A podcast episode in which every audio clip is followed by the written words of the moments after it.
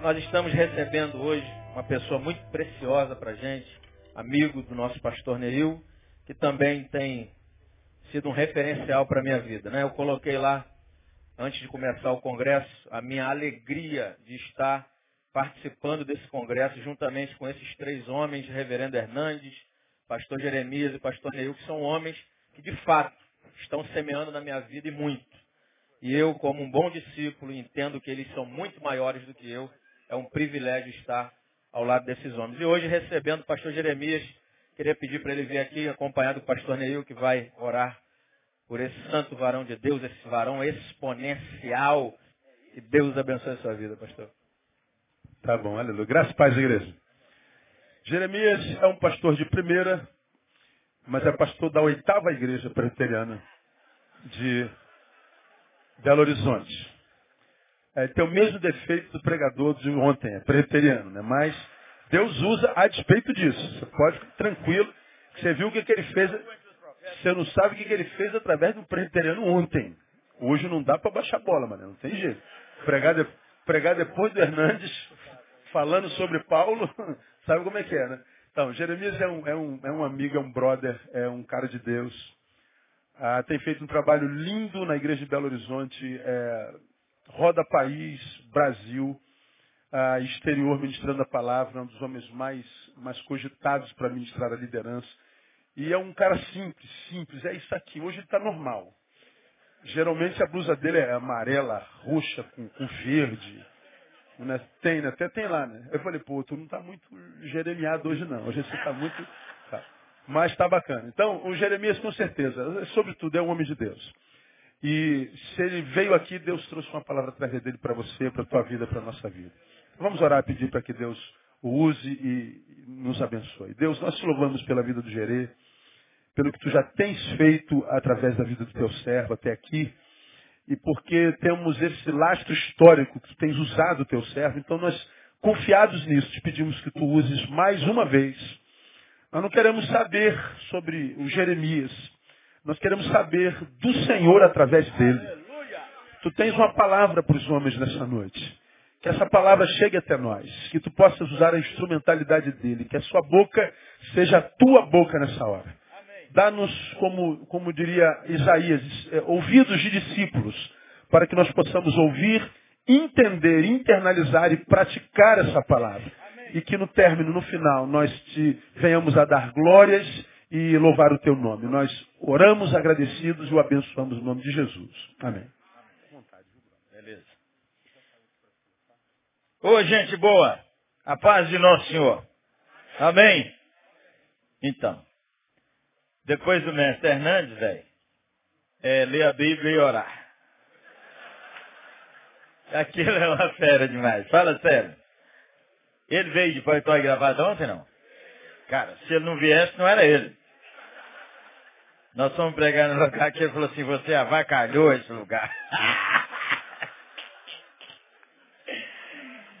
é uma lenda, um amigo amado desde que ele era aí galerão. Hernandes Dias Lopes. Davi. Ô irmão, como é que você apresentaria o Davi? Como é que você ia apresentar o Davi da Bíblia? Que o Davi da Bíblia, ele só pode ser comparado assim com o Paulo no Novo Testamento. Ou com o Nosso Senhor, que é quem mais é citado, Nosso Senhor não tem comparação. Não. Mas o Paulo no Novo Testamento é o tanto que se fala do Davi no Velho Testamento. Como é que você apresentaria o Davi? Eu fico assim entusiasmado como é que Samuel apresentou o Davi. Abra comigo, 1 Samuel, capítulo de número 16.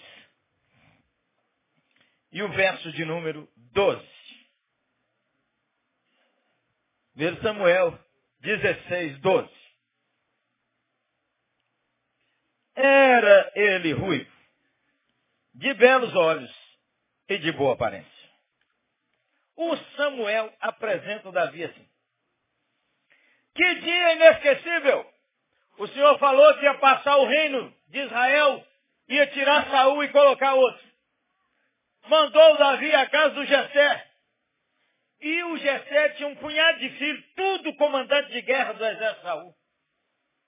Passou Elisabe, passou Elisama, passou Samar, passou o outro, passou o outro, passou o outro, passou o outro. O Samuel já estava com o chifre tremendo na mão, que ele foi virar no cara e Deus falou. Samuel estava assim, na hora que entrou aquele generalzão do Saul, Samuel fez assim. Deus. Samuel obediente carregou o chifre para trás. O óleo quase derramou. Passou todo mundo. Tem mais ninguém? Mais ninguém? Aí o Jessé disse, ah, tem um caçula. Cuidando das ovelhas. Manda buscar ele. O Samuel, profeta, pastorzão, anos e anos de ministério, barba branca, escolar da vida, homem de oração quando Davi entrou. Aquela galera, menina, adolescente, charmoso. O Samuel disse assim, ele era ruivo, de belos olhos e bonitão. Que descrição de um cara. O Samuel gostou do Davi. Porque só quando a gente gosta muito da galera que a gente fala assim, ei menino da cara boa. Menino da cara boa. Conheci lá seu filho, menino da cara boa. Menino bacana. Menino sustança. Menino, assim, diferente. Né, esses meninos chatos, não. Né? Como é que o Davi chegou naquela festa, hein? Estava lá, assada, não tinha sido convidado para o churrasco. O churrasco era para os irmãos, ele está cuidando de ovelha. E ele chegou assim, olá, benção meu pai, como é que é? Uh, Samuel. Samuel olhando. Eu fico impressionado com o Espírito Santo de Deus que ele apresentou Davi para nós assim. Ele era ruivo de belos olhos e de boa aparência. Mas a segunda vez que o nome dele aparece, está logo aí embaixo. Olha como é que o nome dele aparece. Tomou Samuel o chifre do azeite e ungiu no meio daqueles seus irmãos, e daquele dia em diante, o Espírito do Senhor tomou conta de Davi. A segunda vez que o nome dele aparece foi cheio do Espírito Santo. É a primeira vez que Samuel cita o nome dele, porque o Davi foi citado lá atrás, no livro de Ruth. Primeira vez que o nome dele aparece, aparece no livro de Ruth, quando é apresentado a turma que gosta da maldição familiar, o Davi estava encrencado, porque a, a décima avó dele foi Tamar. E ela dobrou o cara para transar com ela.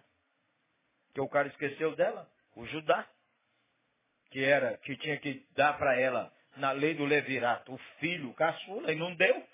E ela estava ficando pra, já, já abandonada. Ela armou a arapuca, fingiu de prostituta, o sogro, que era crente, mas larga para lá.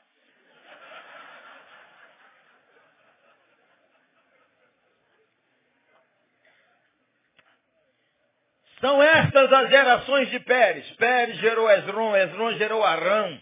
Pérez é filho de Tamar. Rão gerou Aminadab, Aminadab gerou a Nasson, Nasson gerou a Salmão, Salmão gerou a Boaz, Boaz gerou a Obed, Obed gerou a Jessé, Jessé gerou a Davi. A primeira vez que o nome dele aparece, aparece associado à sua bisavó Ruth. Ruth foi a bisavó do Davi. O Davi, então, depois daquele dia a vida do Davi encrencou. Parece que Deus se deu uma coisa boa e depois vira tudo contrário. Porque logo depois, o Davi, nós descobrimos que o Davi era músico. Ninguém sabia até hoje. O Saul passava mal, um espírito perturbava o Saul, o rei. Aí falaram, tem um moço lá na casa do Jessé. O Saul não sabe que ele já está ungido o rei, não. Ele é bom de harpa, de música. Traz ele aqui para tocar para você acalmar. O bicho pulava no Saul, Davi, os demônios saíam. Davi parava de tocar, puf, demônio nele. Prrr, Negócio tenso lá no palácio do Saul. Por causa disso, o Jonatas, o príncipe, gostou do Davi. Mas o cara, para não gostar de Davi, O cara, quando você estuda o Davi, o cara que não gostar de Davi, ele é ruim da cabeça e doente do pé, diria o sabista brasileiro. O sujeito que não gosta do Hernandes Dias Lopes, ele não está de bem com a vida, não. O Hernandes Dias Lopes, só de ficar em pé, é um sermão bom, você viu? Categoria. o cara não gosta de um cara daquele, você tá doido, rapaz? O Davi ficou amigo do Jonatas. E depois o Davi, nós não sabemos que hora que foi essas paradas, Davi voltou para cuidar das ovelhas. Um dia, o pai dele sentiu saudade dos irmãos. E Davi era mineiro, sabia? Mineiro. Porque o pai do Davi mandou ele lá levar umas, uns presentes para os irmãos dele, levar um mel, mas para o capitão de mil ele mandou uns queijos. Está lá na Bíblia, em 1 Samuel 17, leva uns queijos. Quando chegou lá, o Golias está naquele negócio. E o Saul ofereceu tudo para um cara morrer, os caras não tinham coragem o Golias, três metros, falou, dá um homem aí, um homem, um homem, um homem. Tem um homem aí, um homem, um só, um só. Em vez de brigar todo mundo, briga um com um. Quem ganhar, ganhou. Você já brigou quando era pequeno assim? Que o cara passava um risco no chão e falava, aqui é sua mãe, aqui é a mãe dele. Quem for mais homem, pisa na mãe do outro. Quem já brigou assim? Quem já brigou assim? Negócio feio demais daquele, hein? Feio demais aquilo. Era um negócio mais ou menos desse jeito. Me dá um homem. Aí é divertido, 1 Samuel 17, porque diz que todo dia Saul chamava Abner, seu comandante, dizia, Israel, a guerra, forma todo mundo, lutar, lutar, lutar. Todo mundo gritava, aqueles milhares de homens, lutar, lutar, lutar. O Golias falava assim, só um. Um homem que Israel recuava com medo. E Davi chegou lá com os queijos. O Davi chegou, entregou aos irmãos os presentes, está vendo aquela ruaça. E o Davi falou assim, olha, a conversa era, o Saul vai dar a princesa para casar com o cara que enfrentar o sujeito. Ele vai, ele vai, nunca mais a família paga imposto de renda. Aleluia. Ainda vai dar um palácio, Israel e vai dar uma aposentadoria para sempre. Vai lá. O cara está tão com medo do Golias que é 3 metros de altura. Ele nem aguentava, ele nem queria carregar o escudo dele. O, o, o cara ia na frente dele só para carregar o escudo. O Davi chegou lá e falou assim, que conversa é essa? Aí ele perguntou, o que, que o rei está dando mesmo? Você percebe que Davi não, não começou dizendo, eu vou em nome do Senhor, nada de ele sabia o que o rei está dando. Ou estuda lá direito, 1 Samuel 17. Aí o irmão dele, o que, que você está metendo a cara aqui? E o Davi disse, eu só fiz uma pergunta, gente boa. Aí o Davi disse, quem é ele? Quem é ele? Ele não conhece o Senhor. Ele não conhece o Senhor. Ele perto do Senhor, ele é fichinha. Eu conheço o Senhor. Aí o Saul disse, você é jovem, você não tem de briga não. Briga é nós, mas nós está tudo frouxo. Aí pôs a armadura e disse no Davi, a gente está risada, que pôs o. Primeira vez que Davi parece um guerreiro. Primeira vez na vida. E ele fede a ovelha. Anda com aquele cajado, aquele negócio assim, bornal do lado, uma funda. É o cara da roça. Quem é que veio da roça? Alguém veio da roça aqui? Levanta a mão. Porque você chegou aqui e achava que os prédios iam cair na sua cabeça quando você olhava assim. Nunca viu tanto carro na rua, tanta gente na rua. Você achava que o povo aqui não trabalhava, não. Está na rua o dia inteiro. Pois o Davi chegou lá. E o Davi falou, de novo o detalhe do texto. Eu não sei andar com isso. Essa coisa aqui não serve não. Eu vou em nome do Senhor e você sabe das cinco pedras. E o Davi cortou a cabeça do Golias com a espada do Golias. E o Davi trouxe a espada do Golias e a cabeça do Golias. Macabro, sexta-feira 13. Mas era naquele tempo era assim, o guerreiro saía com a cabeça do cara e a espada e andava assim. Israel, ah, e os irmãos dele, ó. E Davi então foi convidado a ser o comandante do exército de Saul e a partir desse dia, Davi entrava e ganhava, Davi saía ganhava, Davi saía ganhava. Naquele tempo as cidades eram muradas. Aí quando Davi voltava, o rei vinha na frente, as mulheres faziam duas alas, uma ala de cá, outra de lá. Mulher para encorajar um é bom, mas também para matar um não serve igual. E as mulheres tocavam os tamborins e virou uma conversa assim. Saul ganhou mil, mas Davi ganhou dez mil. Saul ganhou mil, mas Davi ganhou. Vamos ver, vamos ver, vamos ver, vamos ver aqui, ó. Esse lado aqui, só esse lado grita assim, Saul ganhou mil. O restante grita, mas Davi ganhou dez mil. Vamos lá, um, dois e...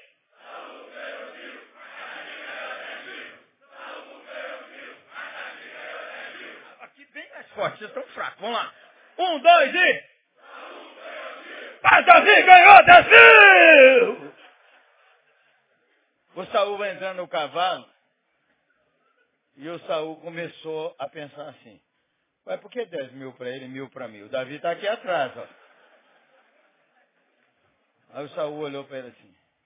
E a Bíblia diz que Saul passou a olhar ele com maus olhos. E a vida de Davi virou. Saul tentou matá-lo. Saul começou a persegui-lo. Davi fugiu. Davi se escondeu na caverna de Adulão. 400 caras que estavam endividados, não tinha esperança, não tinha nada na vida. Nada, nada, nada. A família estava quebrada, os filhos não estavam querendo eles, eles não tinham esperança de nada. Eles foram a Davi na caverna de Adulão. E Davi começou a formar esses homens e fazer deles um exército. Anos.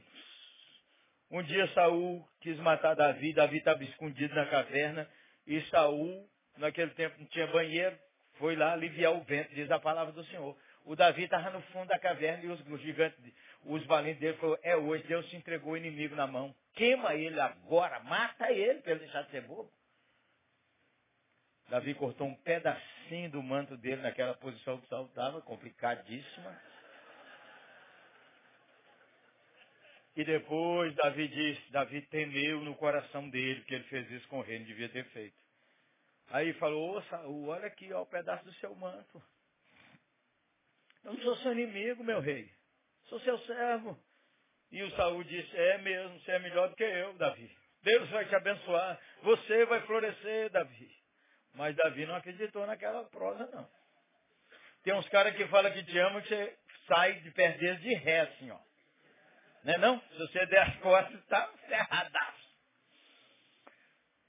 O Davi continuou fugindo do Saul, porque Saul queria matá-lo. Um dia, o Saul estava dormindo, perto dele o comandante do exército, Abner.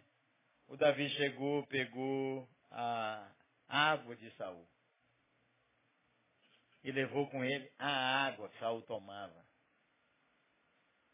E depois ele gritou, ô rei, o senhor reconhece isso aqui, olha? Abner, o que, é que você estava fazendo? Que você não protegeu o rei. E o Saul disse, ele vai virar o rei de Israel. Ele vai virar o rei de Israel. E depois que Saul morreu, Davi assumiu o trono.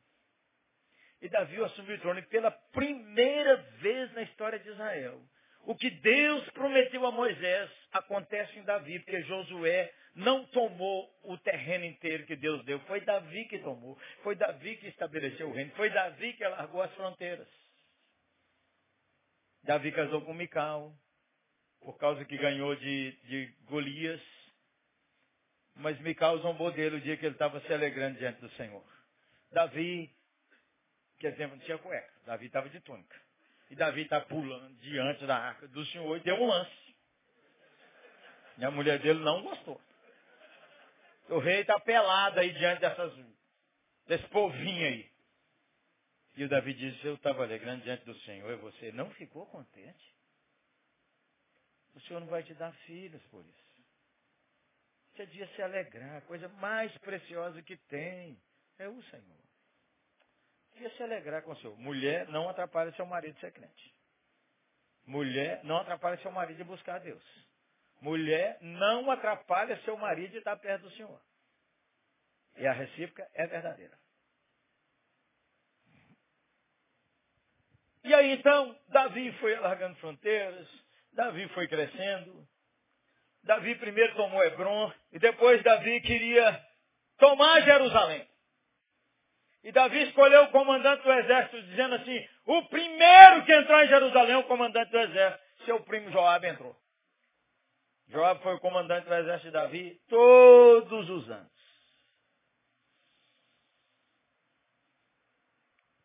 Depois Davi envelheceu. Foi envelhecendo, Davi ficou famoso, Davi progrediu. No tempo que os reis deviam sair para a guerra, Davi não saiu. Uma moça recém-casada estava de olho no rei. Tinha passado o período menstrual dela e ela estava fértil. E ela foi tomar banho em público. Bem na janela do rei. O Davi devia estar na guerra, está passeando no palácio. No palácio.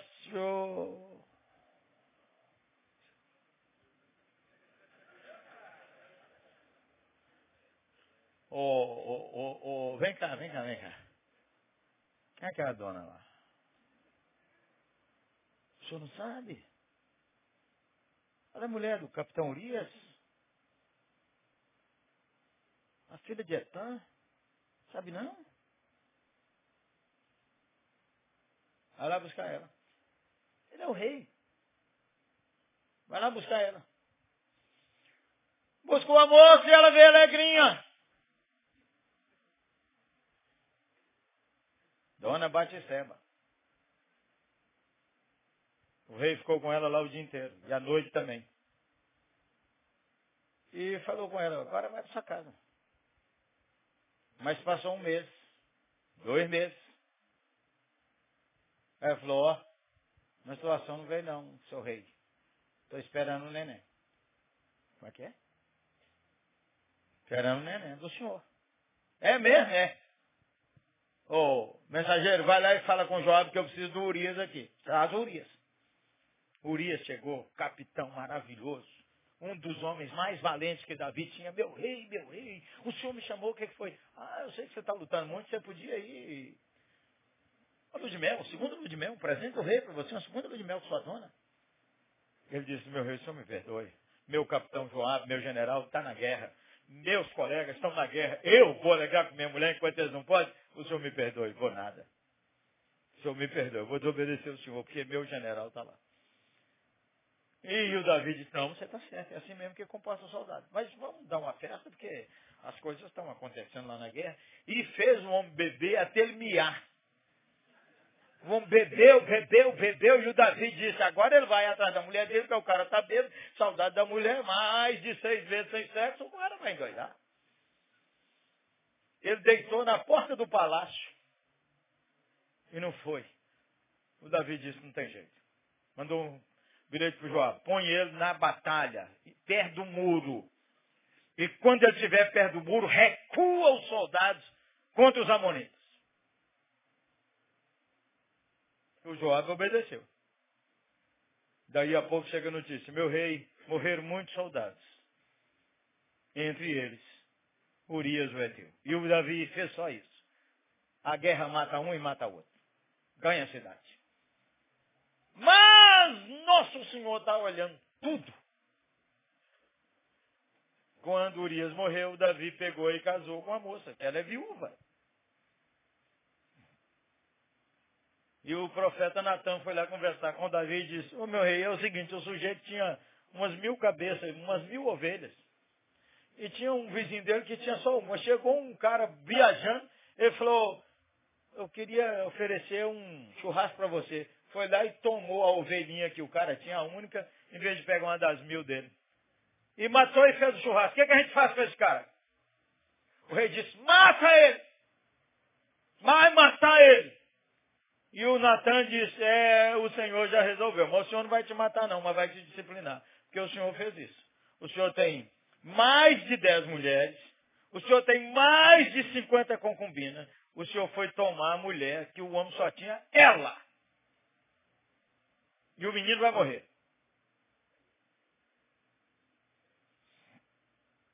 O menino morreu. No dia que o menino morreu, Davi levantou, ficou em jejum três dias, levantou e comeu. E aí disse, o povo falou, mas o que, que aconteceu? Ele disse, eu estava jejuando para o Senhor poupar a vida dele. O Senhor não poupou, então nós vamos para frente, que nós temos que encarar a vida. Vamos ler agora um texto da Bíblia em 2 Samuel, último capítulo de Samuel.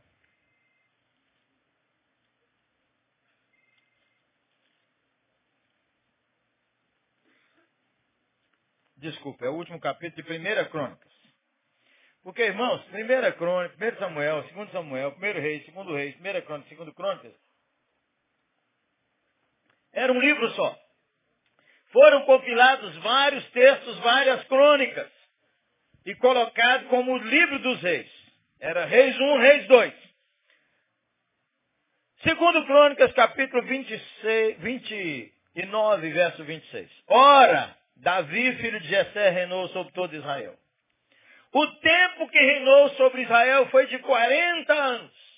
Em Hebron, 7. Em Jerusalém, 33. Morreu em ditosa velhice, cheio de dias, riquezas e glória. E Salomão, seu filho, reinou em seu lugar. Antes de morrer, Davi envelheceu. Ninguém sabe Alzheimer ele não teve. Mas ele tinha um tremor no corpo e um frio que não sarava com nada, que nada esquentava. Então, contrataram uma moça linda chamada Abissag. Aliás, é o nome de um perfume fabuloso em Israel. Abissag. Para esquentar o rei. Ele nunca teve relacionamento sexual com ela. Morreu Davi depois de reinar 40 anos. Ô meu filho, entra aí agora com o próximo versículo. Pode entrar, vamos comigo, rapidinho. Vamos ler comigo o que está na tela, Atos 13, 22. E tendo tirado a este, levantou-lhes o rei Davi, do qual também, dando testemunho, disse, lê comigo, achei Davi, filho de Jessé, homem segundo o meu coração, que fará toda a minha vontade. Só Davi tem esse título na Bíblia o homem segundo o coração de Deus. Ninguém mais. Ninguém mais é cognominado assim. Davi, o homem segundo o coração de Deus. Pode entrar mais um agora? Primeiro Reis 15, 5. Vamos lá? Porquanto Davi fez o que era reto perante o Senhor. E não se desviou de tudo quanto lhe ordenara. Em todos os dias da sua vida, se não no caso de Urias. Tem uma vírgula na história de Davi. Tem um porém na história de Davi. Conhecemos Davi por causa da guerra contra Golias. Conhecemos Davi por causa do Salmo 23. Conhecemos Davi por causa de Batseba e do adultério e da morte de Urias. Davi obedeceu o Senhor, mas nesse caso, mas nesse caso, o Senhor não agradou dele. Está registrado. A Bíblia é linda por isso, irmãos. A Bíblia registra tudo sobre seus heróis. A Bíblia é, não esconde as falhas dos seus heróis. A Bíblia mostra quem é, porque todo mundo precisa da graça de Jesus. Todo mundo. Então, irmãos, eu quero fazer cinco aplicações breves sobre a vida de Davi para os homens aqui à noite, nessa noite. A primeira delas é essa. Vamos lá, varão. Contei a história rapidamente. O homem Davi como um líder, ele atrai e forma seguidores leais. O Davi, quando você estuda a história de Davi, Davi era uma pessoa que atraía pessoas. Era um homem que atraía outros homens. Era um homem que atraía os caras que estavam sem esperança. O Davi era aquele homem que se alguém quiser jogar sua vida numa nova expectativa, eu vou com Davi. Quando você estuda os valentes de Davi, a frase que repete é assim, passaram a Davi. Os gaditas passaram a Davi. Os benjamitas passaram a Davi. Os efraimitas passaram a Davi. Passaram a Davi. O Davi, na Bíblia, ele é poeta. Ele é músico. Ele é líder.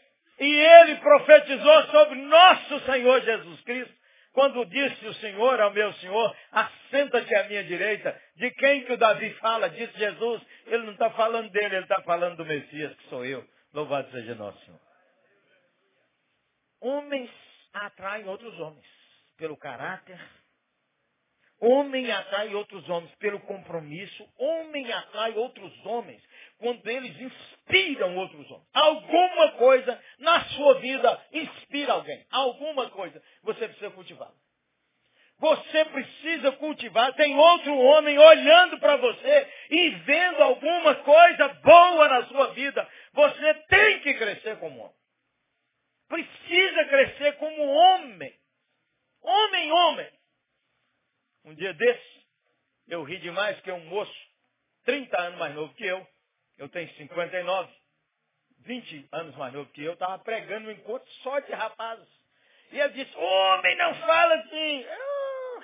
Homem urra, vamos urrar. Oh. Eu falei, é, esse é outro paradigma de homem, né, varão? Um pregador, meu amigo lá do Goiás. Homens atraem homens, se homens andarem com Deus se homens forem de Deus, e Davi era homem de Deus, homem que escreveu na sua juventude o Salmo 23. Vamos falar juntos? O Senhor, mais uma vez, só esse primeiro versículo. O Senhor é o meu pastor e nada me faltará. Eu queria que você desse uma ênfase no meu. Vamos lá? No meu você estica. Um, dois e o Senhor é o meu pastor. É diferente o meu. Quem vai casar? Meu filho. Quem está enfermo? Meu pai. Quem passou no vestibular? Minha filha. Esse meu faz toda a diferença. Jesus já é o seu pastor. Você pode falar, ele é o meu. Ou você fala assim, ele é o da minha mulher. Ele é do meu, foi do meu pai. Ele é dos meus filhos. Mas você pode falar, o Senhor é o meu. A senhora pode falar, ele é o meu, ou por enquanto só fala, ele é do meu marido. Um líder, os homens sem esperança, os homens sem expectativa de vida, os homens sem chance na vida, ligaram a Davi e Davi formou um exército. Um exército. Homens que viram que Davi era de Deus e que andavam com Deus. Um dia, Davi estava numa conversa com seus valentes e disse assim, ele perseguido por Saul, perseguido por Saul, perseguido por Saul. Um dia ele falou assim, eu estou com saudade de beber da água de Belém. Belém estava fechada, protegida por exércitos que estavam procurando Davi. Diz a Bíblia que quatro dos seus valentes andaram a noite inteira, entraram na cidade de Belém, tiraram da água, encheram as vasilhas d'água. No outro dia cedo, quando Davi está lá, os homens chegaram e disseram, meu rei, água de Belém. Água de Belém, diante de todo o exército. E Davi pegou a água e fez o que a Bíblia chama de oferta de libação. Oferta de libação é quando você derrama água de um altar em gratidão ao Senhor. Davi não derramou água porque está lá no livro de Levíticos. Quando você tiver uma grande vitória e quando você tiver uma conquista enorme, não esqueça de fazer uma oferta de libação, que você derrama água ou vinho no altar em oferenda ao Senhor. Davi pegou a água e derramou no chão como oferta ao. Não tem como não apaixonar por um homem desse. Porque Davi, ele aponta para o outro Davi. O Davi é nosso Senhor Jesus Cristo. O Davi real É nosso Senhor Jesus que deu sua vida como oferta por nós. E nós já cantamos hoje aqui uns três vezes. Foi na cruz. Trouxe-me a vida. Eu estava condenado, mas agora pela cruz. É isso que nos atrai no nosso Senhor Jesus. Que o nosso Senhor Jesus, homem perfeito, homem singular, homem completo, ele não só pega a gente nas nossas dores, ele não pega só a gente nas nossas derrotas, na nossa força, na nossa pobreza, na nossa fraqueza, na nossa limitação. O nosso Senhor Jesus nos pega e nos levanta, louvado seja o Senhor. Todo homem que atrai outros homens e forma outros homens, vai ter gente falando mal dele. Vai ter gente com ciúme, vai ter gente criticando, vai ter gente querendo achar que tem uma coisa errada na vida dele. Davi atraiu os homens, Saul falava mal dele. Davi conquistou o príncipe João, Saul perseguiu. E Davi também foi traído por um dos seus grandes generais, o Joabe. Joabe comandou o exército 40 anos. Até hoje eu não sei porque Davi não tirou Joabe. Joabe matou um homem em tempo de paz. E quando Davi faleceu, ele disse, Salomão, resolve essa parada para mim. Resolve essa parada para mim. Não deixa Joabe morrer. Suas cãs descerem em paz, morrer como um velho. Tem algum homem que você está traindo para perto de Jesus? Você tem essa paixão no coração de ganhar homens para nosso Senhor Jesus? No caso do, do casal, ganhar famílias para Jesus. Famílias. Qual o maior pregador da Bíblia que num sermão só ganhou muita gente? Quem foi ele? Quem? Quantas pessoas? Errado! O maior evangelista da Bíblia é Jonas. Num sermão ruim, ganhou 120 mil. Porque Jonas não amava aquele povo, não tinha compaixão daquele povo. E diz a Bíblia que gastava três dias para andar aquela cidade. Jonas estava com tanta raiva que andou num dia. Andou num dia pregando só essa mensagem. Daqui 40 dias, Nínive vai acabar. Daqui 40 dias, isso aqui vai acabar. Daqui 40... E eu vou estar lá para ver. Daqui 40 dias, Nínive vai acabar. Daqui 40 dias, Nínive vai acabar. Daqui 40 dias, Nínive vai acabar. Daqui 40 dias, Nínive vai acabar. Daqui 40 dias, Nínive vai acabar. E acabou. Já falei na cidade inteira. Sentou debaixo da sombra, que ele era careca. Por que, que ele era careca? Porque quando secou ele reclamou. Porque sol, na... quem não tem cabelo, é dureza, gente boa. Aí, o Jonas Será que Jonas mudou de vida ou não, hein? O que, você acha, hein? Eu acho que Jonas mudou de vida, porque ele escreveu o livro, ele contou tudo. Só depois que o cara muda de vida que ele conta tudo da história dele, que ele não está nem aí pro que, que você está achando, tá entendendo? Ele contou tudo que ele fez, tudo que ele pisou na bola, tudo. E o livro termina com Deus fazendo uma pergunta para ele, que é a pergunta nossa. Não é eu de ter compaixão da cidade de Nínive, que tem 120 mil, que não sabe discernir entre a mão direita e a esquerda? Você vai fazer o que com isso, Jonas? Com essa interrogação? O que, você vai fazer com ela na sua vida? Eu falei com o Senhor. Eu quero arrastar Belo Horizonte para perto de Jesus. Belo Horizonte. Juntar os homens, juntar as mulheres, as crianças. E nós chamarmos Belo Horizonte para perto da cruz. Por isso que eu, onde eu vou, divulgo esse livro um recado para ganhadores de alma. Bora, gente boa. O relógio anda e eu tenho mais umas coisas para falar. E também eu paro na hora que precisar, porque não tem que rabar hoje. Entendeu não? Segunda coisa, um homem de família, mas que sofreu a influência da cultura de seu tempo. Davi escreveu sobre tudo. Davi escreveu sobre adoração. Davi escreveu sobre confusão. Davi escreveu com raiva. Davi escreveu sobre depressão. Davi escreveu sobre cor interior. Davi escreveu sobre trabalhar. Davi escreveu sobre tudo. Davi não escreveu um salmo sobre família. Um salmo sobre família. Davi não escreveu um texto sobre família. Olha bem que o nosso amado Salomão, que teve mais de 900 sogras, teve a coragem de escrever, mas o Davi não escreveu. Quem escreveu o Salmo 127? Salomão. Se o Senhor não edificar a casa, em vão trabalhos que edificam. Se o Senhor não guardar a cidade, em vão vigia a sentinela. E útil será levantar de madrugada, repousar tarde, comer o pão que penosamente granjeaste, aos seus amados eles dá enquanto dorme. Herança do Senhor são os filhos, fruto do ventre o seu galardão. Como flechas na mão do guerreiro, assim os filhos da mocidade. Bem-aventurado o homem que enche deles a sua aljava. Não será envergonhado quando pleitear com os inimigos à porta. O que que falta nesse salmo? A mulher. Nesse salmo fala do Senhor, fala do trabalho, fala dos filhos, mas não fala da mulher. Como é que fala de mulher também? O cara com 900 sobra. O Salmo 128, que ninguém sabe quem escreveu, talvez o irmão Esdras fala, tua esposa no interior de tua casa será como uma videira frutífera. Aham. Mas Davi não escreveu uma linha sobre família. Pensa a vida de Davi. Davi teve várias mulheres, teve concubinas.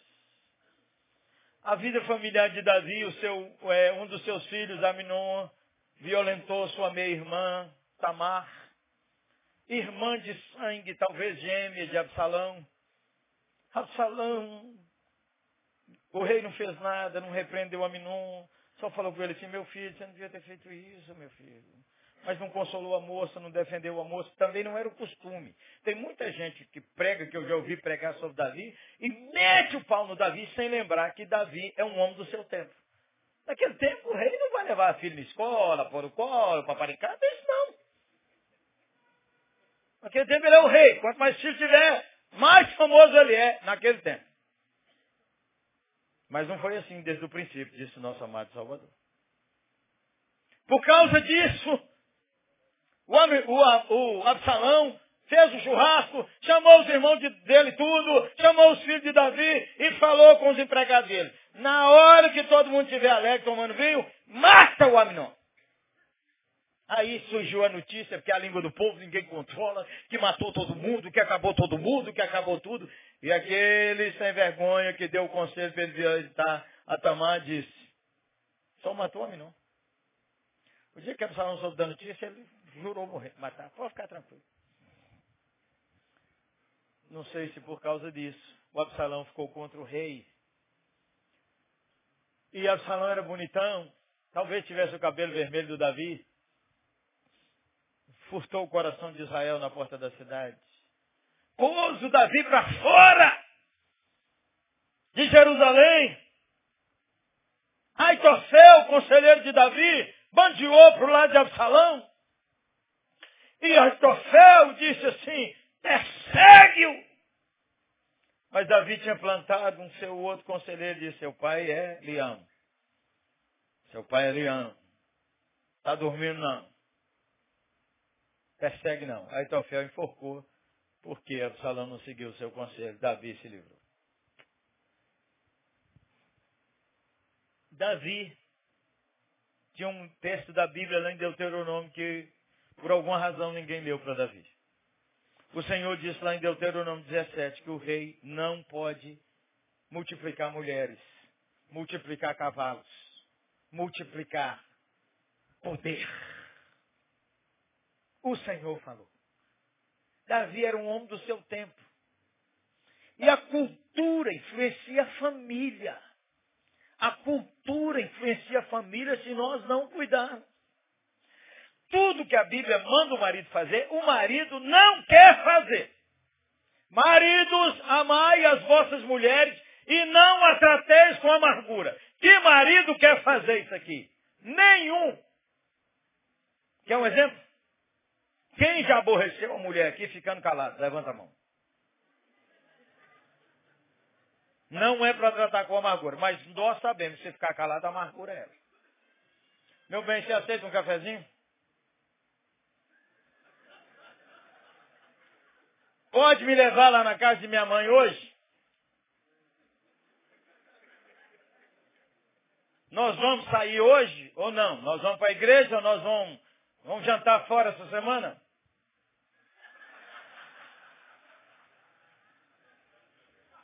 Vamos abrir o confessionário. Quem já fez esse tipo de coisa, levanta a mão. A cultura influencia a gente. Por quê? No casamento, a maior disputa é de poder. Quem é que manda nesse lugar? E se ele suspeitar que você está mandando, ei menina, acabou seu sossego. E se ela, se ela quer sempre mandar. E olha, todo homem bem casado, a mulher manda. 90%. Meu bem, vamos em tal lugar? Claro! Podemos comprar isso? Por que não? Vamos tirar férias em tal lugar? Ótimo! Mas é o seguinte, por que que dá confusão? Porque você é pirracenta. Você quer mandar 100%, não dá.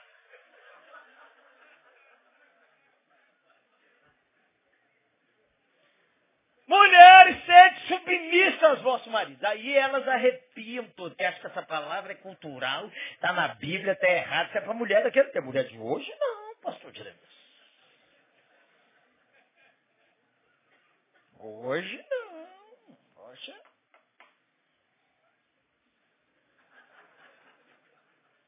Vamos lá dar um exemplo de submissão? Só um exemplozinho. Os casais deviam ter harmonia. Então é o seguinte, eles querem tomar uma decisão. Então vamos orar, meu bem, vamos, diz o marido, ou ela diz, vamos orar, vamos orar. Aí eles oram, oram, oram, e ele disse, meu bem, é, eu estou entendendo que nós devíamos ir por aqui. Ela disse, pois eu jejuei. E nós devemos ir por aqui. Não, não, não, não, não, não, não, não. Não, então vamos consultar a palavra. Aí eles fazem aquela loteria.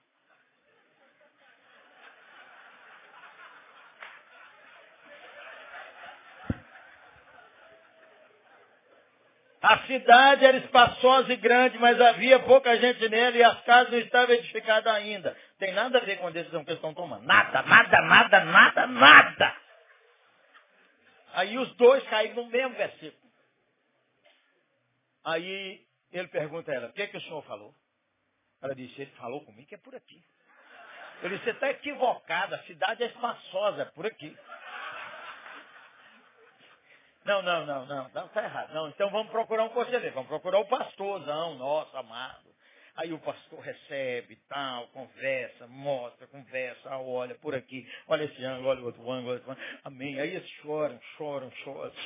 Mas que bênção, Deus. O pastor junta a mão dos dois e ora, Senhor, abençoa esse casal. Diz, aleluia, aleluia. Glórias.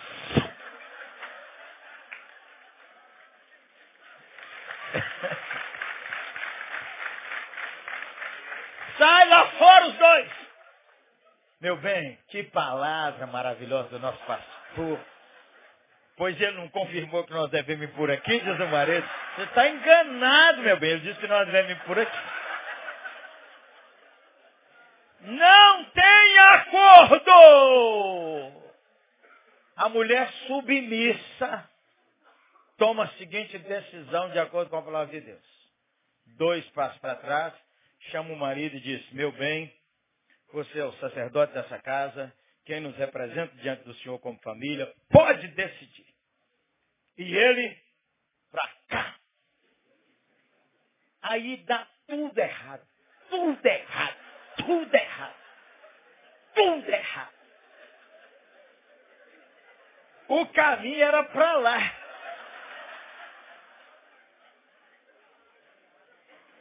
O que que a mulher não submissa faz? Ela fica atrás dizendo, não falei com você, sua cabeça dura. Não falei com você, seu demônio, não falei com você, eu não falei com você, você não me escuta. Isso é mulher insubmissa. E você sabe, o marido não vai para lá da primeira. Ele fala assim, eu acho que eu tinha errado, que é aqui. Aí ele ia para lá, ele entorta para cá. Aí ele disse, não, é para cá. Não, vamos voltar para cá. Até ele chegar do lado de lá, é dois anos. Que, que uma mulher submissa faz? Quando o marido erra aqui, ela diz, meu bem, nós estamos juntos. Eu estou contigo. O que você decidir, nós vamos juntos. Em nunca, nós dois escolhemos vir isso aqui, porque quando ela diz que o que ele decidiu é o que ela decidiu, nós estamos juntos. Então, meu bem, pode decidir. Aí o marido decide para cá. Aí o marido vem deu tudo certo. Quando ela conta para as cunhadas, a mulher insubmissa diz, pois é, que cabeça dura daquele seu irmão. Eu falei com ele, cansei de falar, mas ele quase ficou. Finalmente ele decidiu. Eu falei que era aqui. A mulher submissa diz, glória a Deus que nós temos um, amigo, um marido, um homem de Deus lá em casa. Quando ele desconfiou que nós estávamos errados, ele escolheu esse caminho, louvado seja Deus que meu marido tomou uma decisão sábia. Ela nunca deixa de honrar seu marido.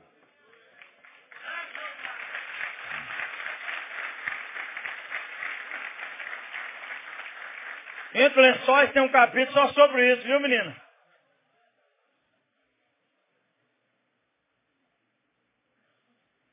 Mas o Davi, irmãos, tem pouca coisa para nos falar sobre família. E nós não temos que jogar pedra nele de jeito nenhum. Davi tem um aspecto da infidelidade, do adultério. Vamos para frente, meu filho. Terceira aplicação. Um homem e sua fraqueza. Um homem e sua liderança atrai e forma seguidores reais. Um homem e sua família, a influência da cultura deixou Davi abandonar a palavra de Deus. Ele não olhou lá o que Deuteronômio diz sobre o rei. A Bíblia diz que pais, não irriteis os vossos filhos. Filhos, não esqueça seu pai quando ele envelhecer.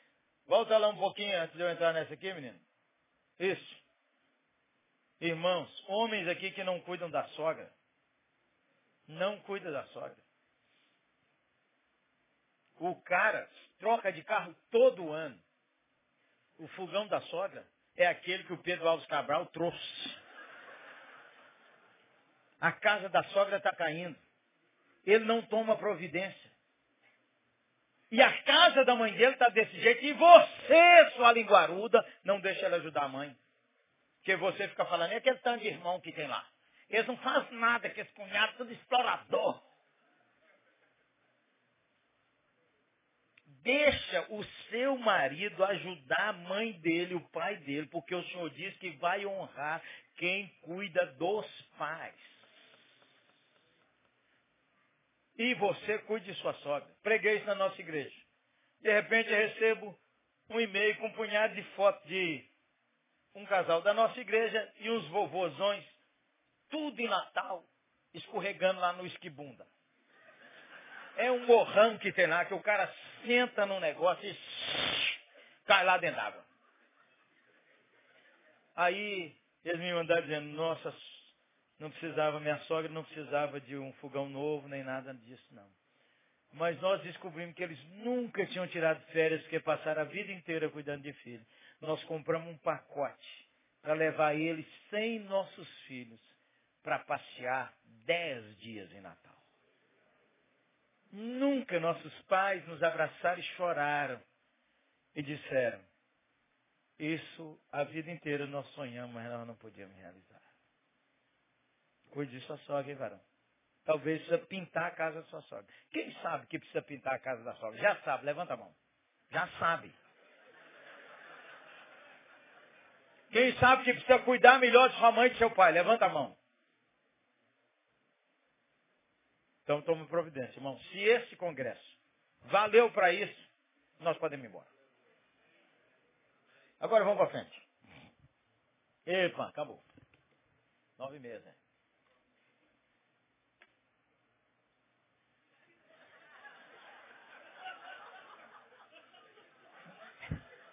Estou falando isso aqui é o seguinte.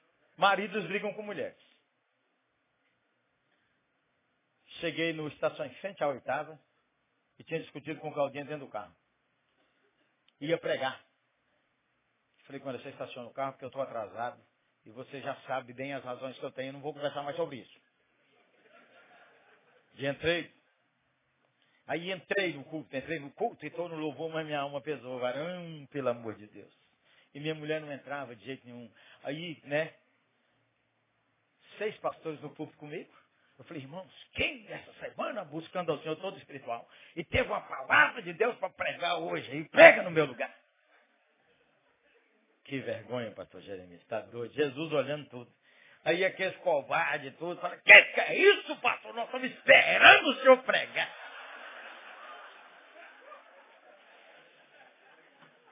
Minha mulher não entrava. Não entrava. Cadê Cláudia? Cadê Cláudia? Não entra. Aí eu falei, mais um louvor. E aqueles assim do quebrantado, seu amor. Minha mulher entrou e ela geralmente senta ali no terceiro banco, à minha direita. Ela entrou, estava orando, olhei para ela.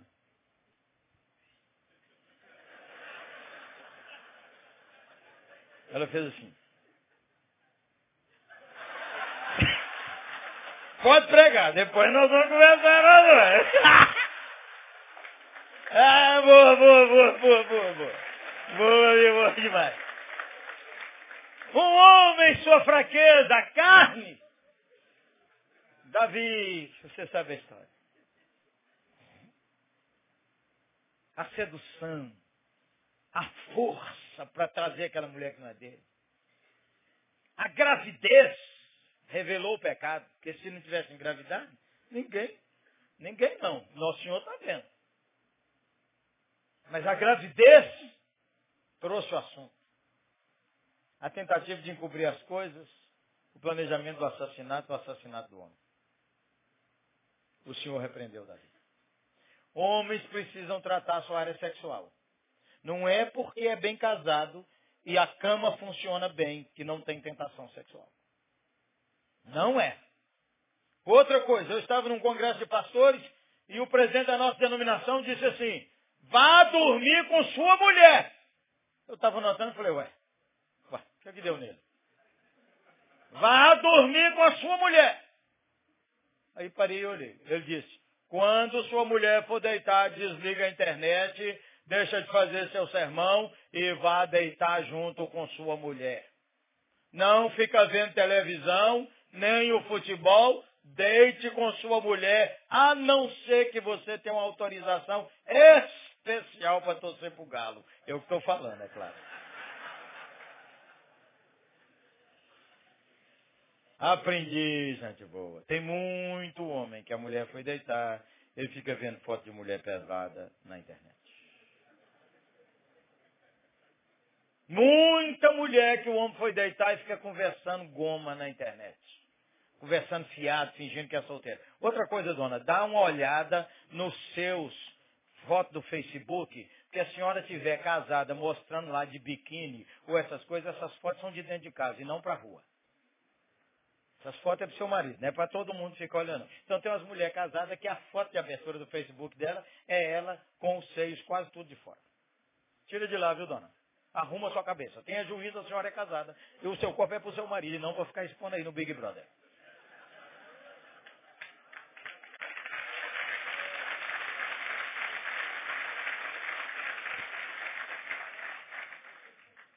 Nós temos página de todo lado naquela igreja. De vez em quando eu dou uma olhadinha na página dos jovens, eu o pastor de jovens. Meu filho, nossas meninas estão descompostas.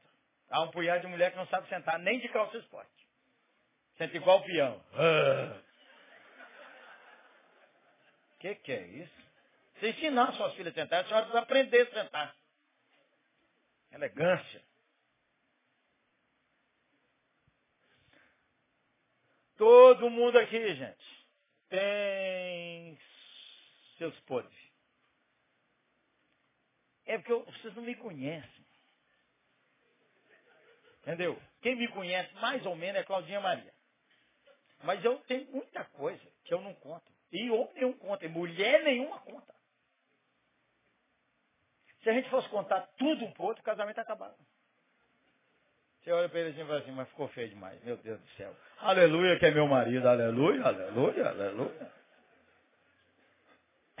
Irmãos, eu estava dirigindo em Belo Horizonte um dia e vim orando, orando, orando assim. Aí tem um viaduto que a gente faz assim, ó. Quando você faz assim, ó, e ele desce, ô gente, o cara malhadaço, sem camisa, os gomos da barriga, tudo aparecendo. Naqueles dias, o Justin Bieber era a fera do momento. O cara cortado assim o cabelo, Justin Bieber. Com aquela boca, Angelina Jolie. Tem do outro mundo.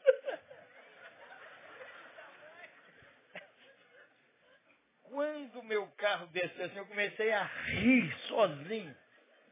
E contei para Claudinha, ela riu, tenho dado dor de barriga. Eu falei, Claudinha, imagina, uma mulher brigou com o marido, saiu para o trabalho, falando, não é possível. Não é possível. Como é que o cara trabalha desse jeito, o cara fica me aborrecendo, fica me apurrinhando. Aí ela faz assim. Aí ela olha aquele quadro, aquele cara com aquela boca daquele jeito, e ela começa a falar assim, isso é que é uma boca boa de beijar. Isso é que é um homem bom de abraçar. Meu Deus, tem misericórdia me liberta, aleluia! Ainda bem que eu tenho aquela boca murcha para beijar, aleluia! Mulher vai contar isso pro marido, pelo amor? Imagine que toda vez que você vê uma mulher bonita, apita no celular de sua mulher. Toda vez que você vê e acha ela bonita. Ela ia ficar doida. Pei, pei, pei, pei, pei, pei, pei, pei. Ela ia te ligar e dizer, bem, o que é está acontecendo aí? Que mulher, que homem que fala isso. Ah, o casamento acaba. O marido chega em casa, um homem falou comigo assim, eu conto tudo, conta nada. O marido chega em casa e fala assim, minha filha, eu vi uma loura hoje, você. Aí ele nem acabou de falar, mas eu vi uma negra. Que é Pá! Tá morto, atira nele na hora. Nós estamos tratando com humor, uma coisa que você precisa tratar com seriedade. Nenhum homem tem pureza sexual se não prestar contas de sua vida a outro homem de carne e osso. Ele tem que falar com a mulher dele, mas ele tem que ter amigos com quem conversa. Porque se você falar com ela, você machuca ela demais. Por isso que essa reunião é tão estratégica. Você precisa limpar seus arquivos, irmão. Você precisa deletar certos e-mails que você tem, certas conversas idiotas que você está cultivando na internet. O obreiro de nossa igreja. Caiu a mulher dele.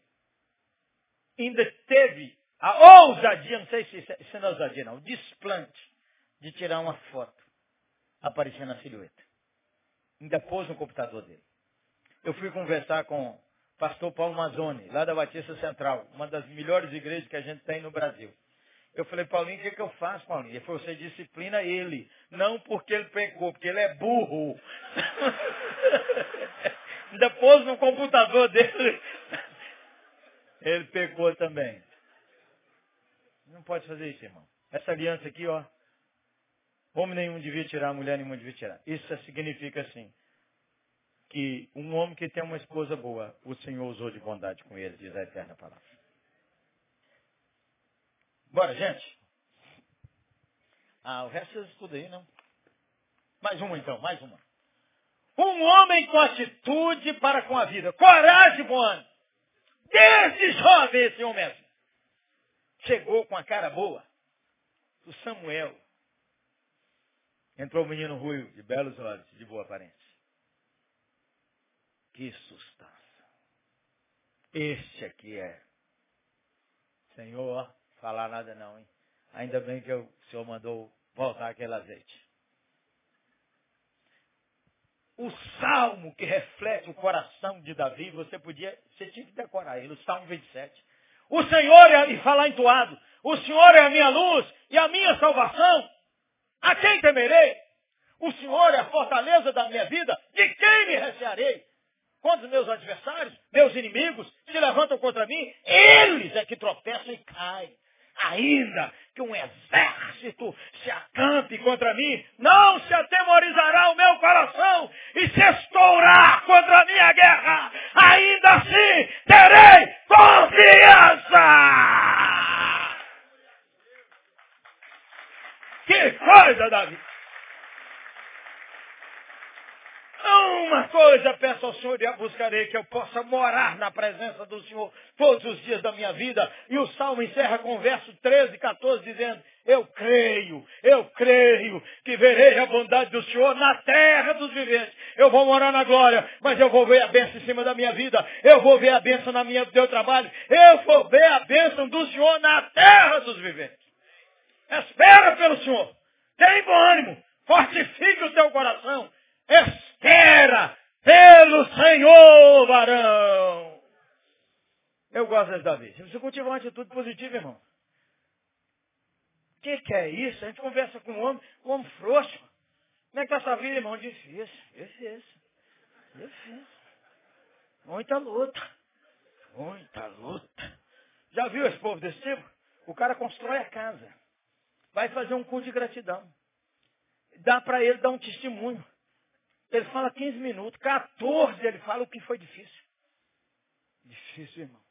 Teve dia que não tinha dinheiro, difícil. Tinha dia que os pedreiros não vinham, difícil. Ei, irmão, você... O sujeito vai ser atendido num lugar, Aí ele conta 20 minutos o quanto que atrasou. Ô irmão, você foi atendido ou não? Fui. O médico deu receita, deu. Você está melhor? Tô. Conta isso então, varão. Ah, eu estava lá na fila, você precisa ver. Difícil. Muito difícil, difícil. Tem bom ânimo. Eu escrevi um livro, irmão. Quando eu fiquei viúvo, porque meu filho que vai casar, o Ciro, tinha nove anos.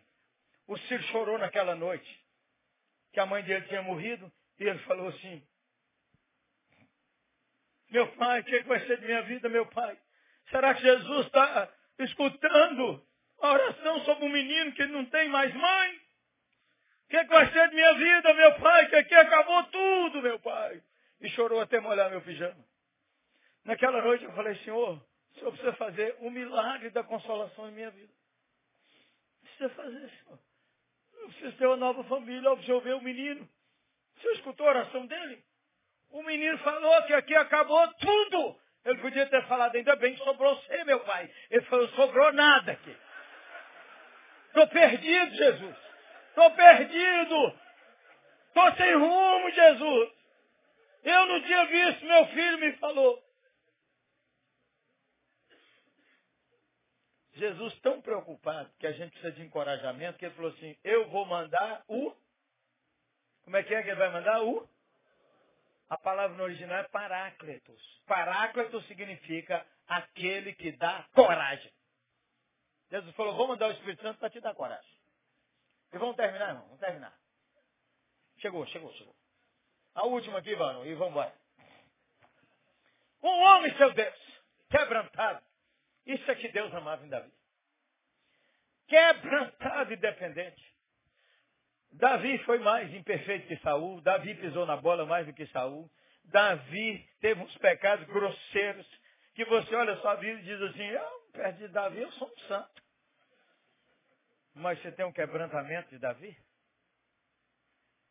Quando o Senhor mostrava o pecado de Davi, Davi confessava e voltava ao primeiro amor. Davi fez um censo para mostrar que ele tinha poder.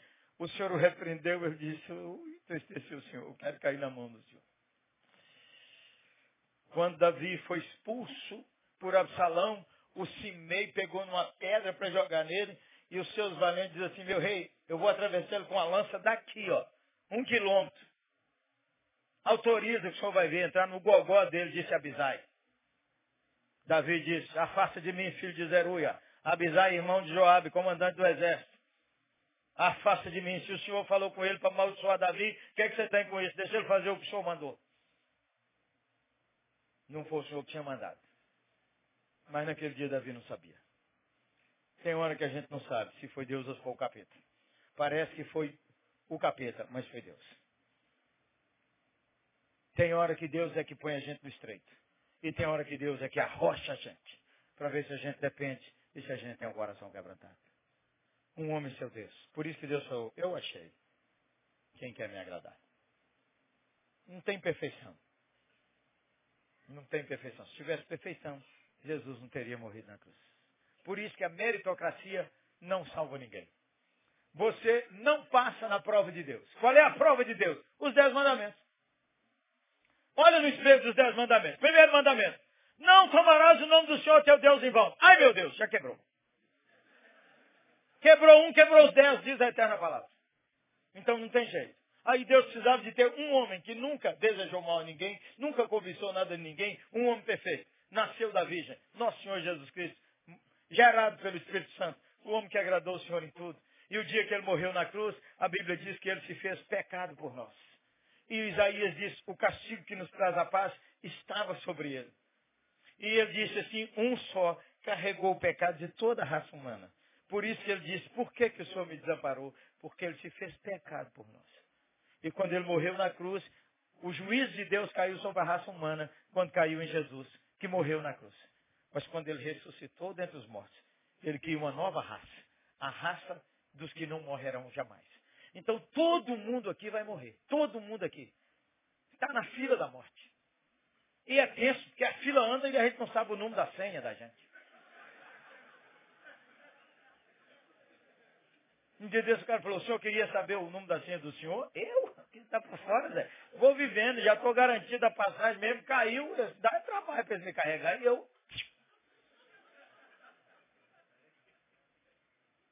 Você precisa resolver sua vida com Deus. Urgente.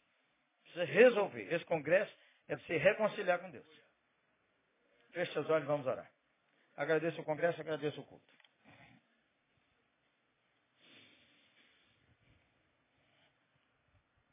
Primeira oração de gratidão. Nós vamos fazer mais três breves orações. Segunda oração. Quem está aqui já entregou a Jesus, mas até hoje não batizou. Toma a decisão. Eu vou me batizar. Levanta sua mão onde você estiver. Entendeu? Eu vou me batizar. Jesus te abençoe, meu santo. Jesus te abençoe. Lá também o santo varão. Quem mais? Jesus abençoe o Senhor. Jesus abençoe o Senhor. Alguma mulher que precisa tomar essa decisão, levanta a mão dizendo, eu não batizei até hoje. Eu vou me batizar. Jesus abençoe você, filho. Jesus abençoe. Quem mais? Deus já falou no coração. Vou me batizar. Jesus te abençoe. Eu abençoe a senhora. Jesus te abençoe ali. Quem mais? Eu vou me batizar. Quem até hoje não tinha tomado essa decisão e precisa tomar agora? Levanta a mão, Senhor. Eu não tinha tomado, mas eu vou me batizar. Tem alguém aqui? Essa é a nossa segunda oração. Terceira oração. Eu, pastor Jeremias, para batizar não estou pronto não. Mas hoje eu quero virar crente. Quero entregar minha vida a Jesus. Para batizar não estou pronto não, quero aprender mais. Mas eu quero entregar minha vida a Jesus. Tem algum aqui? Levanta a mão assim dizendo, eu ó, quero virar crente hoje. Entregar minha vida a Jesus. Levanta bem alto para que eu veja. Eu vejo. Lá atrás. Jesus que abençoe o Senhor. Jesus te abençoe aqui, benção. Quem mais? Aqui no meio tem alguém? Ali, ó. Jesus que abençoe, benção. Jesus abençoe. Quem mais? Aqui tem alguém? Levanta a mão assim. Eu hoje quero virar crente, entregar minha vida a Jesus. Tem algum homem aqui? Deus abençoe o Senhor. Tem algum homem aqui que a mulher é crente ele não é até hoje, mas precisa fazer essa decisão? Levanta a mão assim. Eu, ó. Vou fazer essa decisão. Jesus que abençoe o Senhor. Tem alguma mulher aqui que o marido é crente e ela não, até hoje? Levanta a mão, senhora. Eu estou agarrada nessa bênção. Jesus que abençoe a senhora. Então vamos ficar em pé para a terceira oração. E última oração. Quem levantou a mão vai batizar e hoje tomou a decisão, vem cá para mim ver você de pé. Levanta aí, vem cá no casal, vem aqui pertinho de mim, vou orar com vocês. E quem levantou a mão? Vou batizar e hoje eu estou virando crente. Sai do seu lugar, por gentileza. E vem aqui para nós orarmos por vocês. E se alguém trouxe um convidado, pergunta a ele. Eu vou lá com você, você não ir sozinho. Isso, vem cá um minutinho. Vamos orar aqui. Quem vem? Isso, vai chegando aqui, Benção. Chega aqui pertinho. Quem levantou a mão, esse negócio é sério? Venha. Se não for sério, não é. Mas se for, fica aí não. Jesus que abençoe o senhor. Jesus te abençoe, meu filho. Casal lindo, Jesus que abençoe. Abençoe filho. Abençoe menino querido. Vem cá, meu santo. Vem cá, menino. Como é que você chama? Só não é ruivo. De belos olhos. Cara boa. Glória a Deus. Jesus que abençoe o Senhor. Jesus que abençoe a senhora, querida. Jesus que abençoe o Senhor, gente. Se o seu coração pede, não fique aí não. Vem agora. Nós vamos orar. Quem está chegando aí?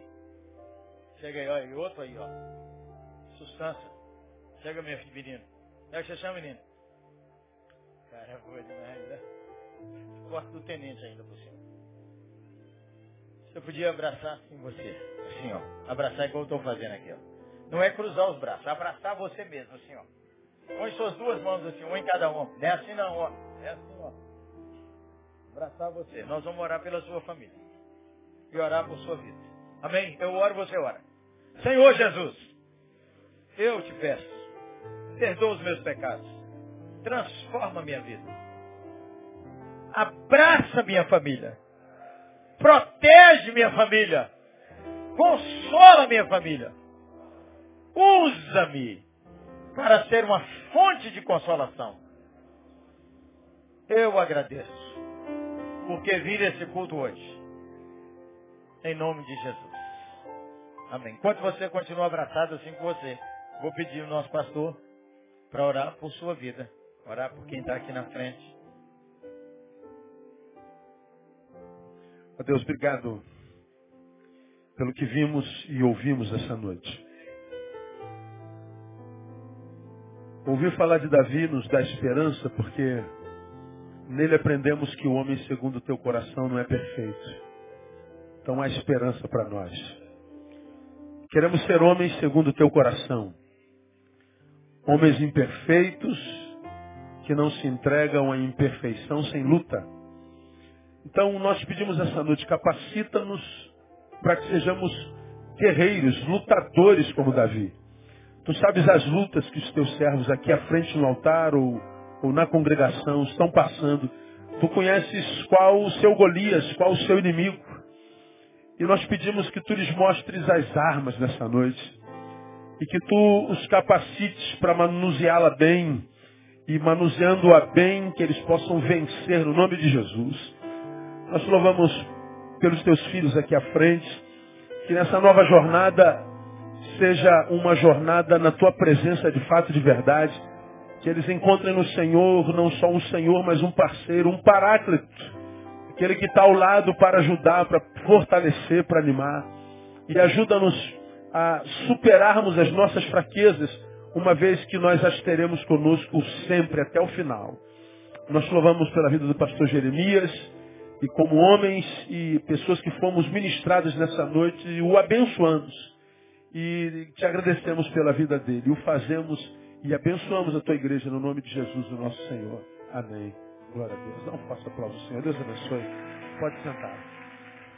Aleluia.